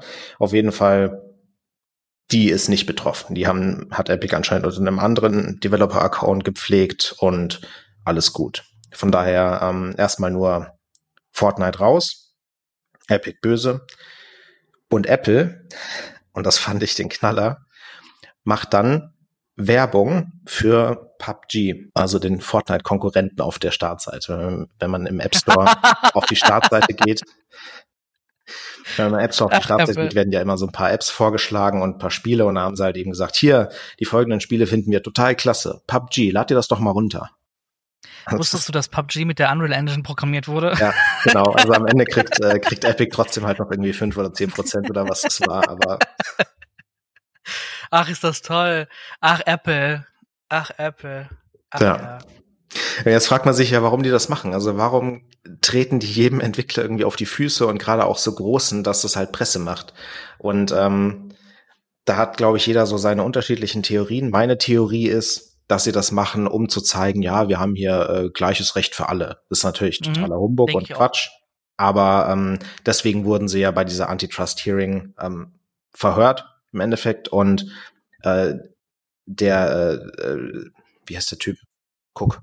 Tim Cook ist ähm, Tim nicht Apple, müde geworden, äh, richtig, Tim Apple. Er ist nicht müde geworden zu betonen, dass sie ja alle gleich behandeln und dass jeder im App Store die gleichen Rechte hat. Mhm. Und ich glaube, damit wollen sie jetzt halt einfach medienwirksam zeigen, guck mal, wenn jemand gegen unsere Regeln verstößt, dann schmeißen wir den raus. Egal, ob das jetzt halt eben Epic ist oder Microsoft oder halt der kleine Entwickler nebenan. Ja, ähm, denke ich auch. Ich glaube, das ist alles. Ähm, weiß nicht, ob das funktioniert. Ich denke, könnte, also wahrscheinlich wird es halt zur Folge haben, dass sie von diesen 30 Prozent halt weg müssen und dann vielleicht nur noch 20 oder 10 Prozent einsammeln müssen. Aber ich glaube, das interessiert die auch relativ wenig, solange sie halt eben die Hoheit über diesen App Store behalten dürfen. Schauen wir mal, was da noch kommt. Ja, also, das ist auf jeden Fall sehr interessant, finde ich. Ja, das ist ja noch nicht das letzte Wort gesprochen in dem Fall. Das ist jetzt nur so eine Schnellantwort gewesen, also so ein Schnellentschied gewesen, dass das halt rechtmäßig war von Apple. Genau, also die Klage läuft weiterhin, ja.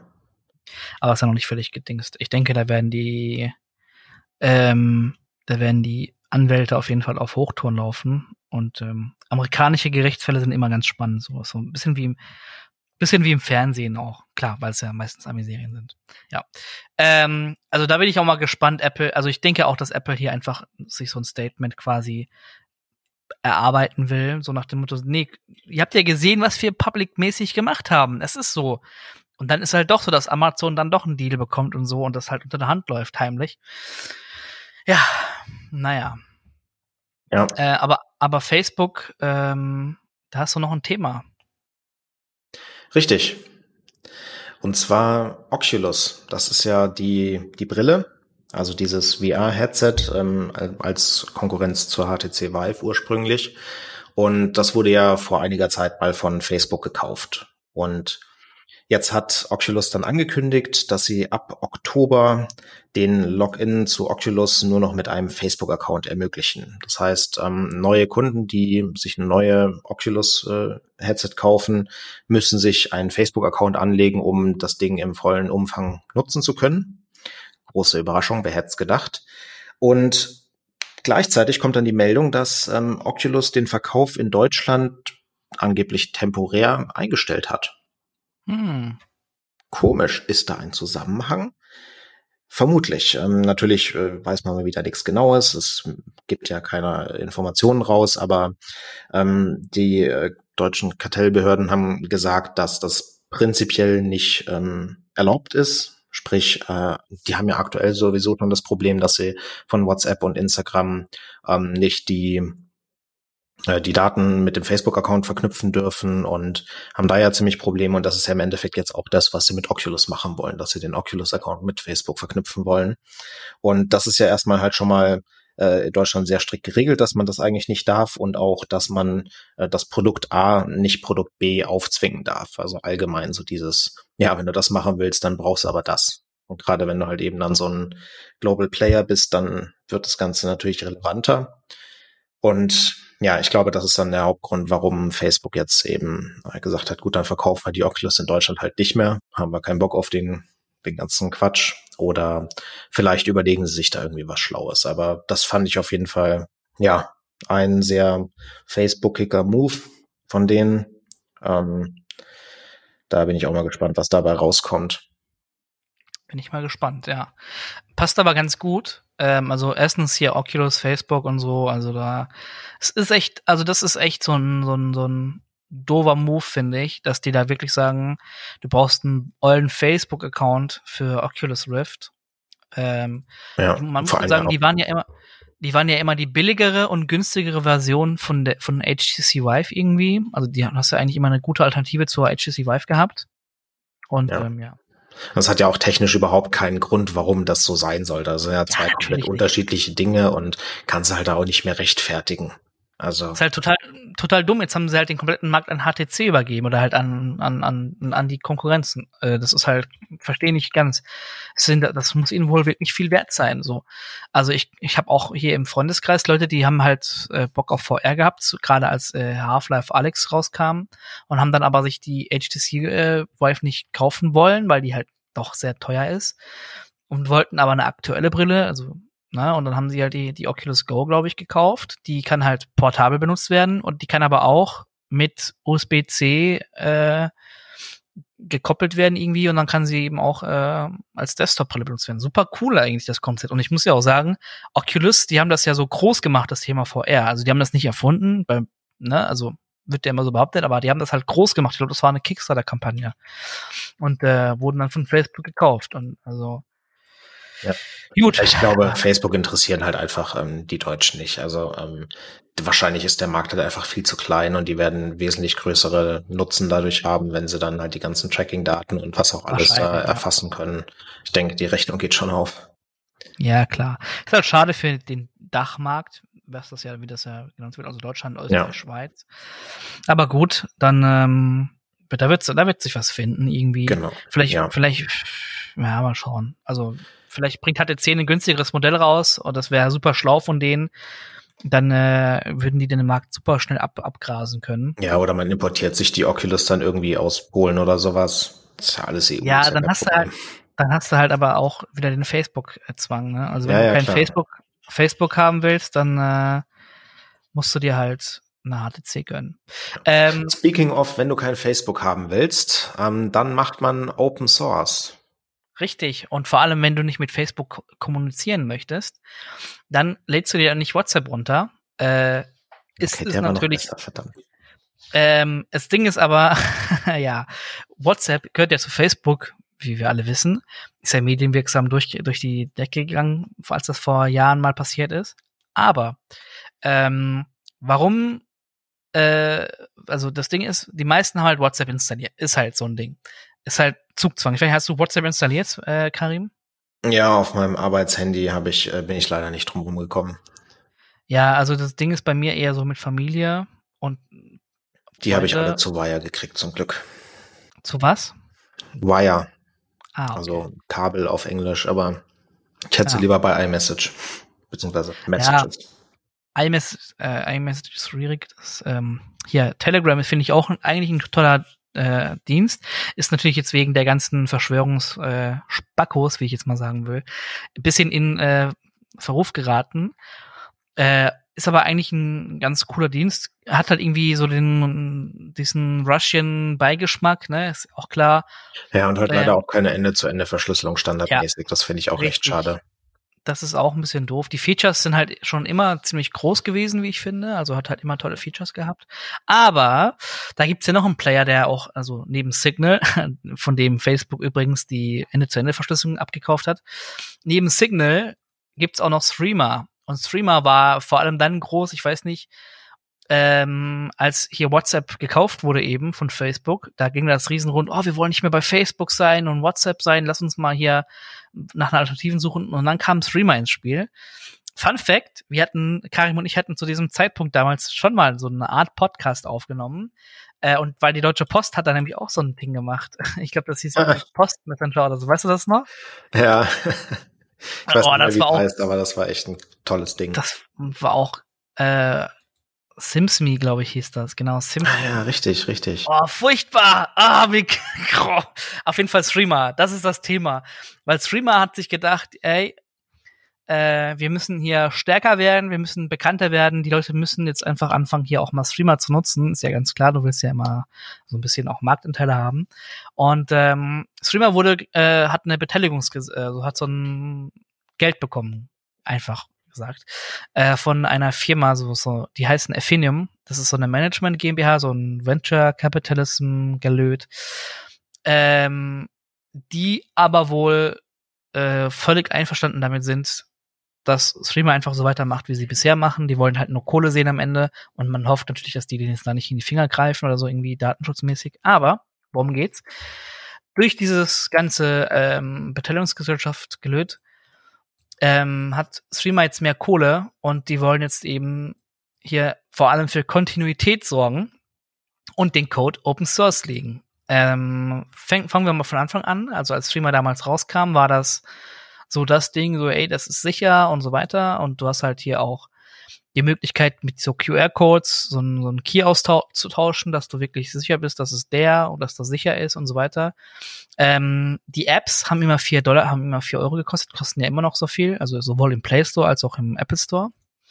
Ähm, aber soviel ich weiß, gab oder gibt es da keine äh, App für PC und Mac und Linux. Und das soll sich jetzt ändern. Und zwar möchte Streamer hier die Kontinuität eben ausbauen und eine Smartphone-App, äh, eine, eine, eine PC-App bauen, eine Tablet-App bauen und so weiter. Und ähm, der beste Schritt ist eben, das Ganze äh, Open Source zu machen. Das heißt, der Quellcode wird in den kommenden Monaten offengelegt und ähm, dadurch kann natürlich jeder so eine App bauen quasi. Ähm, und Security Audits können quasi auch passieren. Also unabhängige Leute können eben mal den Code sich durchlesen und so wie bei der Corona-App oder so. Oder bei, wo war das denn noch? Wie ist denn diese Verschlüsselungs-App? Ähm, Karim, weißt du das noch? Äh, diese, da gab's ja auch äh, hier, wie hieß sie denn? Äh, diese, äh, da gab's ja so eine. Die dann von der NSA gedingst wurde. Genau, da, da gab's ja auch einen Security äh, ähm, Check-up quasi, so ein Audit. Der wurde ja auch, also genau, und so ist das eben immer. Ähm, das wird eben, also das ist immer ziemlich cool, wenn da so ein Security Audit für so, ein, für so eine Open Source Software verfügbar ist, wo du weißt, okay, das ist sicher. Ähm, es gab übrigens äh, letztes Jahr im Frühjahr einen Security Audit übrigens von der damaligen Version. Das wurde wohl beauftragt, äh, unabhängig. Und da wurden keine kritischen Sicherheitslücken gefunden. Und ähm, ja, dann schauen wir jetzt mal, wie das aussieht bei, bei Streamer äh, wie viel die da, also die, schrieb, die schreiben ja vollständig offenlegen. Weiß ich halt nicht, wie viel, wie das genau äh, funktionieren soll, ob dann die Apps immer noch Geld kosten oder nicht, oder ja, mal schauen. Generell ja, kannst du dann ja nämlich. Prinzipiell kann man das schon machen. Also das ist ja auch so das äh, Konzept von Red Hat. Also die nehmen ja dann im Endeffekt auch für das äh, Kompilieren und das äh, Zusammenpacken, nehmen die Geld, aber du kannst es dir halt auch selber dann äh, zusammenbauen und dann hast halt CentOS. Ja. Ähm, ich denke, ja wahrscheinlich wird das so auch da laufen. Ja, irgendwie so weit wird das laufen, aber ich finde es erstmal eine coole Sache. Ähm, ja. So viele Open Source Dienste, die ganz cool sind, gibt's ja, also kennst du jetzt einen Open Source Messenger, der wirklich cool ist? Äh, Wire. Wire, okay, gut. Ja, das Aber Problem das ist, also die haben halt alle so ihre Eigenheiten. Wire zum Beispiel hat, finde ich jetzt nicht unbedingt das beste UI. Ähm, Threema schon mal überhaupt nicht. Aber das kann sich ja vielleicht ändern. Also das finde ich auch cool. Ich bin halt so jemand, der halt mit, der braucht ein hübsches UI, sonst kann er nicht. Und ähm, ich würde eigentlich auch gerne Threema verwenden. Ähm, aber das UI und halt allgemein auch so das Problem mit dieser Desktop-Version, also die es da aktuell gibt, in Anführungsstrichen, ist halt einfach total schäbig. Also die größte, das größte Hindernis ist, glaube ich, eine, also du kriegst jeden Mal auch zu einem neuen Messenger, aber wenn es halt Geld kostet, musst du erstmal argumentieren, warum soll ich jetzt vier ja. Dollar ausgeben? Ja, also und wenn es ähm, dann noch ähm, scheiße aussieht, dann ist es halt komplett verloren. Ja, aber generell guter Ansatz, würde ich sagen. Ja. ja. Ähm, wir haben ganz viele Kurzmeldungen, Sven. Möchtest du die einmal News-Ticker mäßig raushauen? Klar. So, äh, wir, wir bräuchten Hintergrundmusik für Kurzmeldungen. Ja. Fangen wir an mit Burger King. Die haben sich einen Spaß erlaubt und haben auf Twitch Donations für Werbung verwendet. Sprich, sie haben äh, sich irgendwelche Streamer rausgesucht, die halt Donations vorlesen. Das machen ja sehr viele. Wenn du halt irgendwie da fünf Euro hinspendest, dann lesen die den Text, den du dann schreibst, im Stream vor. Und dann haben die da halt eben auch irgendwie da fünf Euro hingespendet und haben gesagt, so viel kostet ein Whopper mit Chicken Nuggets in der App oder sowas in der Richtung. Und dann mussten die Streamer das halt vorlesen. War eine sehr lustige Aktion für jemanden, der zuguckt. Ich glaube, den Streamern hat's nicht so gefallen, weil normalerweise so ein Sponsorship mit der Reichweite wahrscheinlich mehr kostet als fünf Euro. Ähm, fand ich aber echt äh, eine kreative Idee. Also ist eine kreative Idee. Äh, hierzu noch, also die haben sich einfach zunutze gemacht, dass es halt manche, also es gibt ja diese TTS-Funktion, da wird's halt von Google vorgelesen. Und wenn dann so ein Streamer zum Beispiel auch gerade AFK ist, irgendwie auf Klo oder so, dann kannst du halt, keine Ahnung, drei Donations raushauen und kannst da richtig Werbung, Werbung schalten quasi für, für Zehner oder so. Also gefühlt nichts, ne? Also Influencer-Marketing kostet halt mehr. Ja, ja. Coole, coole, also coole Sache, aber als Streamer ist das für, also wenn jetzt, wenn ich jetzt als Streamer spreche, würde ich sagen Arschgeige des Monats. Allerdings, ja. Manche haben auch nicht verstanden, dass es Werbung war und haben dann gesagt, oh ja, jetzt kriege ich aber hier Hunger. Hat die Werbung funktioniert? Ja, definitiv. Jetzt habe ich auch Hunger. Jetzt habe ich auch Hunger. Ja, ich auch. Ja, direkt mal zu Burger King gehen. Ja, direkt mal was bestellen. Ähm, ja, nächste Kurzmeldung. Google kauft Fitbit. Ah. Ah, ja, äh, das wird wahrscheinlich wieder so aussehen wie bei Oculus. Äh, aktuell äh, sagen sie natürlich, it's not about data, it's about the hardware. Ähm, ist ja, klar, genau. Ist Aber klar. Fitbit wurden die nicht, wurden die nicht auch mal von HTC gekauft? Es gibt Weiß immer so Firmen, es gibt so Firmen, die werden rumgereicht. Das ist unglaublich, so wie Motorola. Äh, was war denn da noch? Da gibt es so viele Firmen. Nokia, die werden gekauft, dann wieder verkauft, dann an die andere Firma. Fitbit. Fitbit wurde von HTC gekauft. Äh, das ist so ähnlich wie bei und dann wurden die wieder abgestoßen, weil HTC ist ja selbst fast pleite, wenn die nicht äh, VR-Brillen bauen würden. Ähm, also ja, und jetzt generell ähm, mal schauen. Fitbit ist halt ein Wort, ne? Ist halt eine Marke. Also die sind schon strong. Ja. Äh, vielleicht allerdings. haben sie jetzt ihren, ihren ihre äh, Endstation gefunden, so wie Beats Audio. Die wurden ja auch mal von HTC gekauft. Und dann wurde Beats Audio wieder verkauft und dann von Apple gekauft und jetzt gehören sie Apple. Ja, also, also ich meine, was, was äh, Google mit Hardware-Manufacturern macht, das kennt man ja, das sieht man ja auch bei Nest. Ähm, das wird halt mhm. halt darauf hinauslaufen, dass du halt auch einen Google-Account hast und die dann halt die Daten abschnorcheln und dann kommen wahrscheinlich keine Klar. neuen Produkte mehr. Ich meine, ich finde es generell äh, interessant. Ich meine, zumindest lässt App, äh, Google auch die, die Markennamen weiterleben. Also die ganzen Google-Produkte heißen jetzt ja Nest, die Google Home-Produkte. Ähm, ja es gibt ja Firmen, die lassen dann die Markennamen sterben einfach. Äh, und das ist auch manchmal schade, wenn du, wenn das deine Firma war. Und ich denke, Fitbit ist so eine starke Marke, das werden die auf jeden Fall dann äh, weiterleben lassen als Google Fitbit und dann äh, Ja, ich könnte mir auch gut vorstellen, dass sie da irgendwie sowas abziehen wie Mediamarkt und Saturn, ne? Dass sie dann so sagen, ja, hier äh, Mediamarkt sind die Guten und Saturn sind die Bösen, obwohl es halt einfach alles ein Konzern ist und der Nutzer denkt sich dann halt, oh, guck mal, kaufe ich, ich kaufe mir keine Google Watch, ich kaufe mir ein Fitbit. ja, mal schauen. Also ja, also Fitbit ist strong, so wie Garmin und so sind Fitbit auch im Fitnesssektor ganz, ganz stark, ja. Aber, aber was ist mit, was ist denn hier Datenabschnorcheln? Was ist denn mit TikTok los?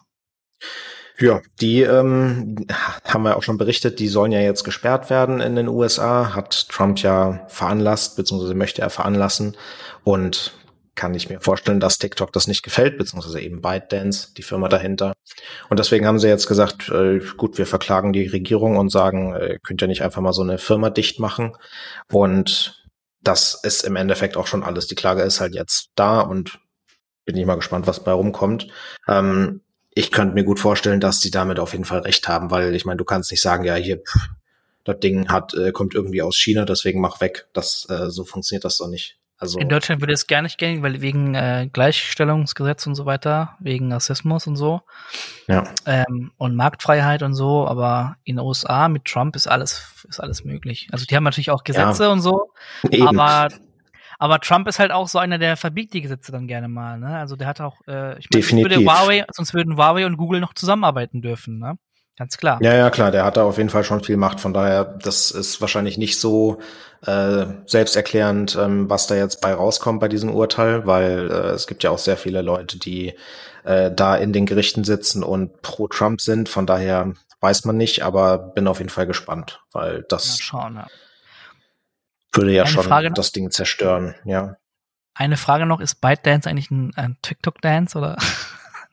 Komm, mach weiter. Wir machen weiter. Ja, die letzte Kurzmeldung. Windows 10 hat Probleme mit SSDs. Was? Im letzten Mai-Update, was sie ja, äh, was sie rausgebracht haben, haben sie plötzlich angefangen, SSDs zu defragmentieren. Wer sich da ein was? bisschen auskennt, ähm, weiß, dass das nicht ganz so klug ist, weil ähm, kurz Defragmentierung erklärt, das sorgt im Endeffekt dafür, dass die Daten in der richtigen Reihenfolge sind. Bei, bei so einer Drehfestplatte, wie man sie halt früher mal hatte, ähm, ist ja eine Platte, die sich dreht und ein Lesekopf, der dann da drauf rum äh, sich bewegt. Und dementsprechend, wenn die Daten da sehr verteilt auf der Platte liegt, muss der halt sich sehr viel bewegen und hin und her und das ähm, dauert dann lange. SSDs, äh, da hat man das Problem nicht. Die können mehr oder weniger ja äh, mit der gleichen Latenz auf unterschiedliche Speicherbereiche zugreifen. Das heißt, es ist mehr oder weniger egal, wo diese Daten äh, physikalisch auf der Platte liegen, weil es ja eben alles nur quasi USB-Sticks sind. Ähm, und deswegen sorgt ähm, Defragmentieren, also Aufräumen, nur dafür, dass mehr Zugriffe auf diese Festplatte gemacht werden. Und wenn man das dann eben sehr exzessiv betreibt, dann geht die Festplatte auch schneller, also beziehungsweise die SSD schneller kaputt, weil jeder Schreibzugriff eben auch ähm, die Lebenszeit verkürzt. Und ja, deswegen gibt's eigentlich auch diesen Check, dass Windows prüft, ob es sich bei dieser Platte um eine SSD handelt. Wenn nicht, dann macht er eben hin und wieder mal Defragmentierung, wenn er das Gefühl hat, dass es notwendig ist, damit die Performance eben äh, weiterhin hoch ist auf einer normalen Festplatte und bei einer SSD ist das eben eigentlich deaktiviert. Das haben sie jetzt aber, da sie halt einfach überhaupt keine Unit-Tests haben, meiner Ansicht nach, äh, wieder reingefixt, diesen Bug. Und wurde dann natürlich in einer, äh, ist in einer Developer Beta aufgefallen, wurde gemeldet und nach fünf Monaten hat Microsoft dann auch endlich mal gesagt, ja, okay, äh, machen wir dann vielleicht doch wieder richtig und haben das jetzt auch wieder mittlerweile gefixt. Dann, also ist das jetzt im, im, im, im, im Release Candidate drin gewesen? Also, oder nicht? Ähm, ich meine, der Fix ist jetzt mittlerweile wieder ausgerollt, ja. Also ah, okay. sollte, sollte wieder gefixt sein. Gut, dann ist meine SSD ja safe. ja, ich denke, äh, macht auch nicht so viel aus, aber es ist halt trotzdem ähm, ich weiß nicht. Die sollen da halt wirklich mal ein paar mehr Entwickler einstellen, die halt auch äh, Wert auf ihr Produkt legen. Ich sehe hier gerade Windows 10 äh, Update, eingreifen erforderlich. Okay, Funktionsupdates 2004, ach, das ist das April-Update. Das warten wir mal noch ab. Gut, ähm, du hast noch einen Aufreger. Ja, zwei sogar einen habe ich gerade vor der Show hinzugefügt. Der ist richtig dick und fett, aber den haben wir ja quasi schon gefixt mit unserem Sandcaster hier, oder? Ja, genau. Ich habe also wir haben wir haben uns relativ spontan entschieden, das mal auszuprobieren und davor habe ich halt äh, mich entschieden, das mit diesem RTX Voice auszuprobieren. Da bin ich auch gespannt, wie scheiße sich das jetzt anhört. Aber ähm, genau, ich brauche natürlich irgendwie eine Aufnahmesoftware. Und da ich hier halt nicht so krasses Mischpult habe mit allem möglichen Gedöns, habe ich halt keinen äh, Cough-Button, also keinen Husten-Button, wo ich draufdrücken kann, wenn ich mich mal muten möchte, um mich zu äh, räuspern oder sowas. Ähm, das heißt, ich brauche halt eine Softwarelösung, also irgendwie einen Knopf, der mein Mikrofon deaktiviert. Jetzt gibt es halt sehr viele Aufnahmeprogramme, die alle ähm, mehr oder weniger das hässlichste UI auf der ganzen Welt haben, aber halt sonst ganz gut funktionieren. Aber keines dieser Programme hat einen Mute-Knopf. Du kannst natürlich die Aufnahme pausieren, aber dann hört halt auch der Audio-Stream auf. Und wenn wir hier eben beide reden, muss der Audio-Stream ja weiterlaufen, damit äh, das Ganze halt eben nicht äh, desynchron wird. Ist ja klar. Aber keine Software, die ich gefunden habe und weniger als 100 Euro kostet, hat dieses Feature und ich verstehe es einfach nicht. Außer Zencaster. Also wer, wer einen Husten-Button möchte, einfach einen Knopf, um sein Mikrofon zu muten, dem kann ich Zencaster empfehlen. Generell ist Zencaster ja für Podcast-Produktionen gedacht. Also wenn ihr Podcasts aufnehmen wollt, äh, gönnt euch mal den Zencaster zum Aufnehmen. Der sieht ganz schick aus. Ähm, ich glaube, das ist sogar so ein so ein Ding, das ist groß geworden durch so berühmte Podcaster, ähm, wie Joe wie Rogan uns. und so. Ach so. Oder uns. ja, wir sind ja quasi auf Joe Rogan-Level. ähm, nee, aber äh, ist ganz cool. Und ja, diesen Husten-Button, hast du den bei, bei im äh, GarageBand gehabt? Ja, im GarageBand gibt's da so eine Art Husten-Button. Ähm, mhm. Das habe ich ja auch mal ausprobiert. Allerdings äh, also du kannst halt die Aufnahme pausieren und dann läuft da der Zeitstempel schon weiter, aber wenn der dann ans Ende des Bildschirms kommt, hört er halt einfach auf. Also du kannst halt mal kurz husten, aber du kannst halt nicht irgendwie zwei Minuten mal muten, wenn du was trinken willst oder so. Ah. Okay. Naja gut, auf jeden Fall haben wir jetzt ja hier eine Lösung gefunden und ich muss auch sagen, bis jetzt gab es keine Ruckler-Abbrüche oder so irgendwas, also Klopfer Holz, dass das so bleibt. Ja, also bei mir klang es am Anfang mal so ein bisschen verschwurbelt. Ich weiß nicht, ähm, ob das. Ähm, das Verschwurbelte lag aber an meinem Mischpult. Ähm, da okay. vielleicht auch mal, sobald ich umgezogen bin. Hier wird jetzt ganz viel Kram noch, also man kennt das ja, so viel Kram, den man hier irgendwie noch hat. Äh, Karim kennt das bestimmt am besten. Da ist ja, hat ja gerade alles ausgemistet, bevor er Digital Nomad wurde. Mhm. Äh, den ganzen Scheiß, den du dir gekauft hast, sorry, aber den ganzen Mist. Ich werde das alles verkaufen und auch mein derzeitiges Behringer Mischpult verkaufen und mir dann eins von Yamaha oder von ähm, Mackie kaufen, also guten Marken mit einem guten Vorverstärker, das nicht das Problem ist halt hier, der Vorverstärker hat so eine blöde Auflösung irgendwie oder das Interface hat eine blöde Auflösung manchmal und eben die, das Ding ist auch schon, äh, keine Ahnung, sechs Jahre, nee, vier Jahre alt, fünf Jahre alt, also ich habe das schon lange und da ist halt auch ordentlich Staub schon reingekommen, das knistert schon so ein bisschen. Also wenn ich jetzt hier nur am Regler drehe, ich kann das mal hoffentlich simulieren. Ja, oh, wunderbar. Ja. Genau das. Ähm, und hm, Moment, so, jetzt soll das passen, genau. Das ist eben genau das, was verschwurbelt war. Ja, aber der Karin kann jetzt ja übernehmen. Ja, du schwurbelst noch ein bisschen rum. Genau, ich habe noch einen zweiten Aufreger. Äh, ich reg mich ja immer gerne auf, bin sehr entspannt, weiß man ja. eBay. Ja. Ich musste für einen äh, Kunden ähm, eine eBay-Anbindung machen. Er wollte halt ein bisschen Produkte auslesen und ein bisschen was mit diesen Produkten machen. Und eBay bietet da ja so schöne APIs an, mit denen man dann da eben drauf zugreifen kann und so. Und ähm, das Problem dabei ist, die bieten halt nicht eine API an, die das kann, sondern die bieten halt irgendwie zehn APIs an, äh, jede von denen älter als die andere. Äh, dementsprechend die API Doku auch älter als die andere. Also manche sehen halt noch aus wie Web 1.0, wo halt nur HTML und CSS war und iFrames und Tabellen. Und es ist halt einfach die absolute Grütze. Ähm, dann haben die halt ganz komische Authentifizierungsmethoden. Einmal musst du da irgendwie dann den Token im Get-Parameter übergeben, manchmal musst du halt dann OAuth machen, äh, manchmal musst du dann irgendwas Komisches machen und dann im Header irgendwie den Quatsch mitschicken, aber halt nur bei dem Call und bei dem nicht und ist dann einfach kein Ende. Und dann ist das Problem auch noch, dass die Parameter teilweise nicht so sind, wie sie in der Doku sind oder äh, manche kaputt gehen und dann kriegst du keinen Fehler, sondern es funktioniert einfach nicht und das ist einfach vorne und hinten absolut grausam.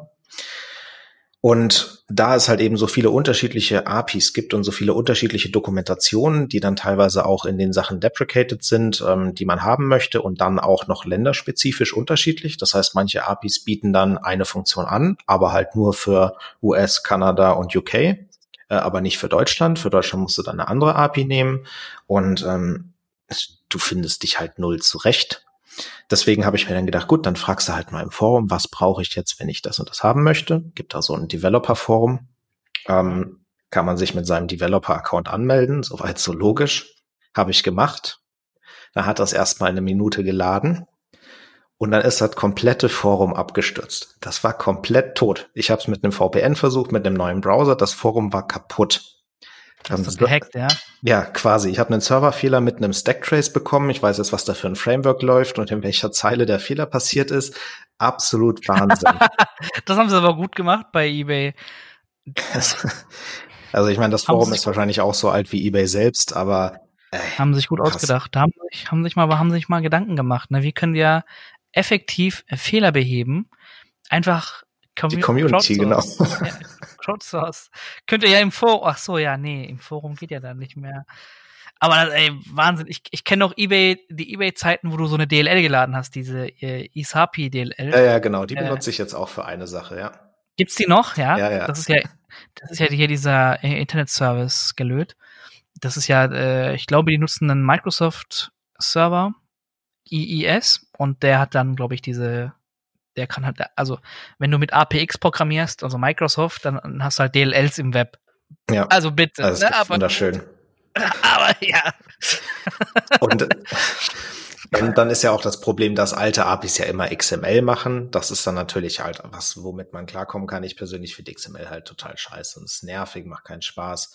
Ich hätte halt lieber JSON und das ist natürlich auch ein Luxus, den du halt bei manchen eBay APIs, wenn du Glück hast, hast und bei den meisten halt nicht. Haben die nicht RESTful? Habe ich jetzt so überflogen? Ja, ja, manche APIs sind RESTful. Manche APIs sind RESTful und die anderen sind scheiße einfach. Genau, okay. dann hast du teilweise dann, also diese DLL-API kannst du halt auch per SOAP ansprechen. Das ist ja quasi so die Alternative zu RESTful. Aber die hat halt auch einen Modus, der ist halt dann äh, RESTful-ish so semi-restful halt. Ähm, da musst du da wenigstens nicht Soap machen, immerhin. Ähm, aber dann ist halt die Authentifizierung kaputt und das ist einfach, das ist der Wahnsinn. Da muss mal, mal jemanden hingehen und jedem Entwickler, der bei eBay da mal arbeitet, mal eine Ohrfeige geben. Sorry. Ja, aber in Zeiten, in Zeiten, in Zeiten der Pandemie sind wir froh, wenn, wenn wenigstens irgendjemand Soap benutzt. Äh, ja, genau. Nee, äh, nochmal, um, äh, um ernsthaft zu sein. Also ich bin mir sicher, dass die Entwickler, die bei eBay arbeiten, äh, nicht Schuld dran haben oder zumindest nicht nee. die komplette. Ich glaube, das ist mehr so ein Management-Ding, wie meistens. Das ist einfach, es ist einfach, ne, man sieht, das Ding ist auch gewachsen irgendwie. Ähm, ja, und also ich weiß nicht, vielleicht liegt es auch daran, dass mal eBay Deutschland, also du willst ja eine Deutsch, du willst ja denke ich mal auf den deutschen Part zugreifen. Ja. Und äh, eBay Deutschland war ja früher Alando ja, und wurde gekauft von eBay. Das ist schon 20 Jahre her, aber scheinbar gibt es noch Reststrukturen, die vielleicht irgendwo ja, ich weiß nicht. Also das ist halt, äh, diese ganzen APIs sind schon international. Also du kannst da halt bei jedem ah. äh, eBay-Service Quatsch okay. machen, nur halt in manchen Ländern halt hast du halt eine Funktion nicht von diesen APIs. Also ich, ich weiß es nicht. Ich finde halt auch allgemein die Website von eBay an sich schäbig. Also die haben ja jetzt äh, mal ein Redesign bekommen. Das sieht jetzt einigermaßen hübsch aus. Aber sobald du halt dann in die Einstellungen klickst, kommst du halt dann auf das Redesign von 2005 oder so. Und wenn du dann noch mal weiter in die Einstellung klickst, weil du deine Telefonnummer ändern möchtest oder sowas, dann kommst du halt auf das eBay von 1990. Geil. Also, hat, hat was von dem äh, Intranet von Google, was ich letztens ja, genau. Twitter gepostet habe. Das ist ja einfach 90er Jahre Google. Ja. Da kam so ein bisschen, ich habe so ein paar Flashbacks bekommen. Also wirklich manchmal so interne Systeme haben einfach kein Redesign bekommen seit Jahren. Ähm, vielleicht solltet ihr da auch mal drauf achten, wenn ihr interne Systeme pflegt. Ja, vor allem ist es ja noch nicht mal ein internes System. Also ich rede jetzt von den eBay-Einstellungsseiten, die man als Nutzer sieht. Ich weiß nicht, ob ich da der Einzige bin, der das noch sieht, aber wenn ich meine ja, okay. Telefonnummer ändern will, dann ist da noch das von 1990. Geil. Super. Muss ja. ich mal gleich probieren. Ich ähm, weiß generell nicht, warum man eBay noch verwendet. Also, keine Ahnung. Es ist eine Grundsatzdiskussion, ja. Also ich werde jetzt eBay verwenden, um alte Sachen zu verkaufen, weil Kleinanzeigen, ich habe keinen Bock auf was letzter Preis. Ja, würde ich äh, Amazon machen. Amazon, ja. Okay. Also dann noch lieber Basis, ja. Der, Mal schauen. der kann wenigstens Websites. Ja, aber bei eBay okay, haben sie jetzt gerade eine bei eBay haben sie jetzt gerade eine, äh, eine, Aktion, wenn du Sachen verkaufst. Äh, ich mache jetzt hier Werbung, will ich ja gar nicht, aber kriegst halt äh, den Warenwert nochmal als Gutschein irgendwie, keine Ahnung, oder, 10 Prozent. Und cool. warum nicht? Ne? Ja, ja ähm, überlegen. apropos Gutschein und Payback und so. Ich mache jetzt hier keine Werbung. Ich habe ich hab eine Menschen bekommen auf Twitter von von von einem Hörer hier ähm, und er meinte, also Holger, gegrüßt seist du, ähm, aus der, aus der Rocket Beans Community, der meinte, sag doch mal was zu Schob im Podcast. Und da muss ich sagen, nö. Shop, äh, Schob ist so eine, ähm, so eine Payback-Plattform. Und ja, also schaut euch an oder nicht, aber mehr Werbung wird hier nicht gemacht. Ähm, weil Schob macht Influencer-Marketing und das sollen die gefälligst auch bezahlen. Wir sind arme Schlucker. Nee, aber nee, also ich mache da jetzt hier keine Werbung für die. Das kann sich jeder selbst anschauen und dann muss er wissen, ob er es mag oder nicht. Es ist halt eine Datenkrake. So viel zu dem Thema. Ne? Die schnorcheln viel ab und wollen wissen, wo du deine Pizza bestellst. Ja. ja. Punkt. So, so viel zu Schob. Mehr sage ich zu Schob nicht. Äh, ja. Und um Schob äh, Mitbewerber noch zu nennen, dass hier auch wirklich keine Werbung ist. Es gibt auch noch Lady Shops und wie sie alle heißen. Und die machen alle Influencer Marketing. Und die können alle mal bei uns hier äh, kontakt.podcast.de äh, eine Anzeige äh, äh, buchen. Genau, fünf Millionen, dann sind wir im Geschäft. Ja, mindestens. nee, also vielleicht, also wenn ihr von einer Marketingagentur zu, zuhört hier und ihr denkt, ihr die zwei Chaoten, die da irgendwie ins Mikrofon prabbeln, äh, den wollen wir ein bisschen was geben. Äh, schreibt uns einfach kontaktetpodcast.de. Ja, so, so Selbsthaltungskosten wäre ganz nice, aber wir kriegen es gestemmt. Es ist nicht teuer alles. Also wir sind hier low-budget-mäßig noch unterwegs. Alles gut. Ein neues Mischpult könnte ich gebrauchen, hat man ja gehört. ja, äh, haben wir noch was? Nee, ich glaube nicht. Ich muss sagen, ich bin echt beeindruckt, dass das so schnell äh, vonstatten ging. Ja, genau 1,30, wie immer. Wir sind Profis, würde ich sagen. Allerdings. Jetzt können wir langsam auch mal bei Spotify die Millionen abcashen. Jo, ich denke auch. Wobei da müsste es doch eher dann irgendwie drei Minuten lang sein, oder? Ist das ähm, der Sweet Spot? Ach nee, ja, ja, ja. Das war aber nur, wenn du Rap-Tracks Rap machst. Dann maximal zwei Minuten 50 und dann rufst du Kai an und der kauft dir die Klicks. Ach ja, stimmt. So war das. Aber für Podcasts, ja, da musst du einfach edgy sein und eine hohe Reichweite und dann, ja. Ja, nice. Dann würde ich sagen, dann haben wir es doch, oder? Jo, danke fürs Zuhören. Na, ja. Und gehabt euch wohl und schaltet auch beim nächsten Mal wieder ein. Und wenn es Verzögerungen geben sollte, warum auch immer, dann äh, werden wir euch auf Twitter äh, äh, informieren. Also at Dennis-Köckten und Karim, dein Handle ist? Äh, at Karim-Geiger, glaube ich. Ja, nice. Aber äh, ich, es, ich kann auch äh, nicht versprechen, dass ich nicht vergesse. Okay, cool. Vielleicht sollten wir irgendwann einfach einen Podcast-Handle machen für sowas, aber ja, das wäre eine so Idee. So viele Twitter-Accounts, so viele Twitter-Accounts zu pflegen, naja. Mal schauen. Vielleicht äh, stellt der Karim auch später einen Handle. Mal gucken. Gut, dann äh, gehabt euch wohl, haut rein und tschüss. Ciao, ciao.